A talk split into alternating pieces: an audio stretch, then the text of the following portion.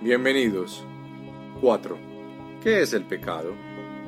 El pecado es demencia. Es lo que hace que la mente pierda su cordura y trate de que las ilusiones ocupen el lugar de la verdad. Y al estar loca, la mente ve ilusiones donde la verdad debería estar y donde realmente está.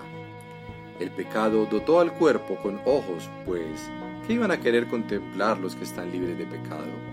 ¿Qué necesidad tendrían de vistas, sonidos o del tacto? ¿Qué querrían oír o intentar asir? ¿Qué necesidad tendría de los sentidos? Usar los sentidos es no saber, y la verdad solo se compone de conocimiento y de nada más. El cuerpo es el instrumento que la mente fabricó en su afán por engañarse a sí misma. Su propósito es luchar, mas la meta por la que lucha puede cambiar. Y entonces, el cuerpo lucha por otro objetivo, lo que ahora persigue lo determina el objetivo que la mente ha adoptado para subsistir a la meta de engañarse a sí misma que antes tenía. La verdad puede ser su objetivo tanto como las mentiras. Y así, los sentidos buscarán lo que da fe de la verdad.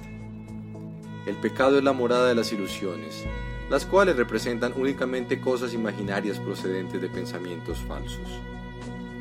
Las ilusiones son la prueba de que lo que no es real lo es, el pecado prueba que el Hijo de Dios es malvado, que la intemporalidad tiene que tener un final y que la vida eterna sucumbirá ante la muerte. Y Dios mismo ha perdido al Hijo que ama, y solo le queda la corrupción para completarse a sí mismo. La muerte ha derrotado su voluntad para siempre. El odio ha destruido el amor y la paz ha dejado de existir. Los sueños de un loco son pavorosos y el pecado parece ser ciertamente aterrador. Sin embargo, lo que el pecado percibe no es más que un juego de niños. El Hijo de Dios puede jugar a haberse convertido en un cuerpo que expresa de la maldad y de la culpa con una corta vida que acaba en la muerte. Mientras tanto, su Padre ha seguido derramando su luz sobre él y amándolo con un amor eterno que sus pretensiones no pueden alterar en absoluto.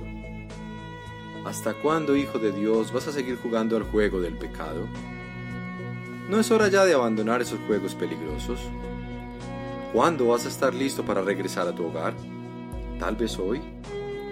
El pecado no existe. La creación no ha cambiado. ¿Deseas aún seguir demorando tu regreso al cielo?